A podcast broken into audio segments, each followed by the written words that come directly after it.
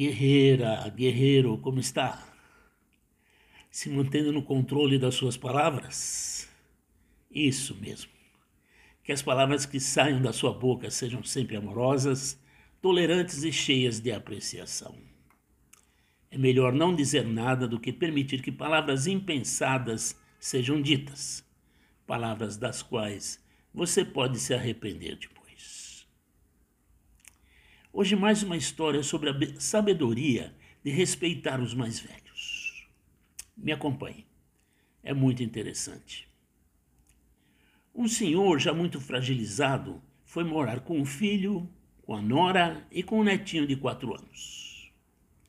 As mãos dele tremiam, sua visão estava turva e seu passo vacilava. A família comia reunida à mesa. As mãos trêmulas do avô e a sua visão fraca dificultavam a alimentação. O arroz, as ervilhas e tudo mais que ele tentava comer pulavam da colher para o chão. Quando ele pegava o copo, normalmente derramava o leite na toalha. O filho e a nora foram ficando cada dia mais irritados com a confusão. Devemos fazer algo a respeito do seu pai, disse a mulher.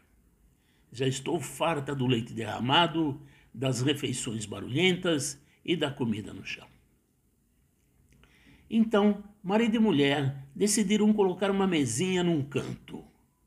Colocaram o senhor lá para comer sozinho, enquanto o resto da família jantava na mesa de jantar. Como o avô havia quebrado um ou dois pratos, sua comida era servida em uma tigela de madeira. Quando o casal olhava na direção do avô, viu uma tristeza que ele tinha no rosto.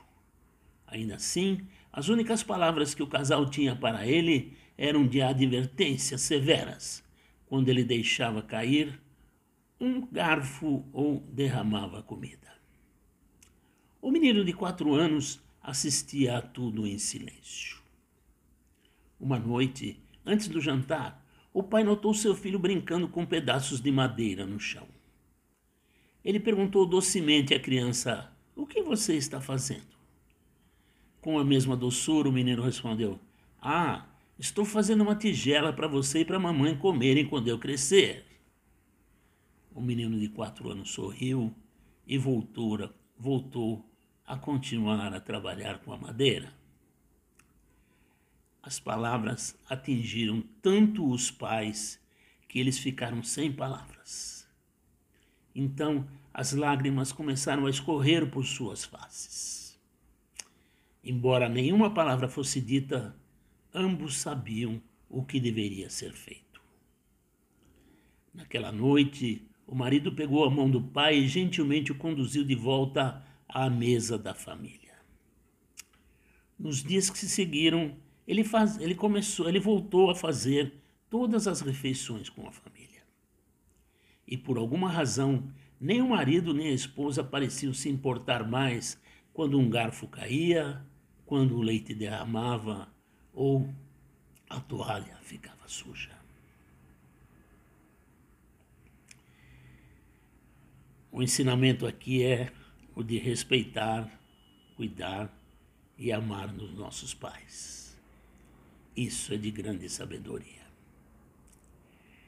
Tenha paciência com a dificuldade ou debilidade física deles ou de outras pessoas mais velhas e ofereça a eles a sua ajuda para que eles possam enfrentar as situações cotidianas que os desafiam. Que o idoso não seja considerado um estorvo, ou um fardo na sua vida. Ao invés disso, reconheça, inclusive, a utilidade do conhecimento, experiência acumulada e sabedoria de vida das pessoas mais velhas. E sempre que tiver condições, aconselhe seus filhos a honrar os idosos, amparando-os em todos os momentos.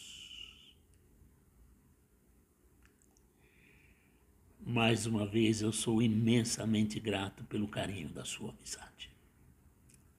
Que você tenha uma ótima e abençoada semana. Valeu.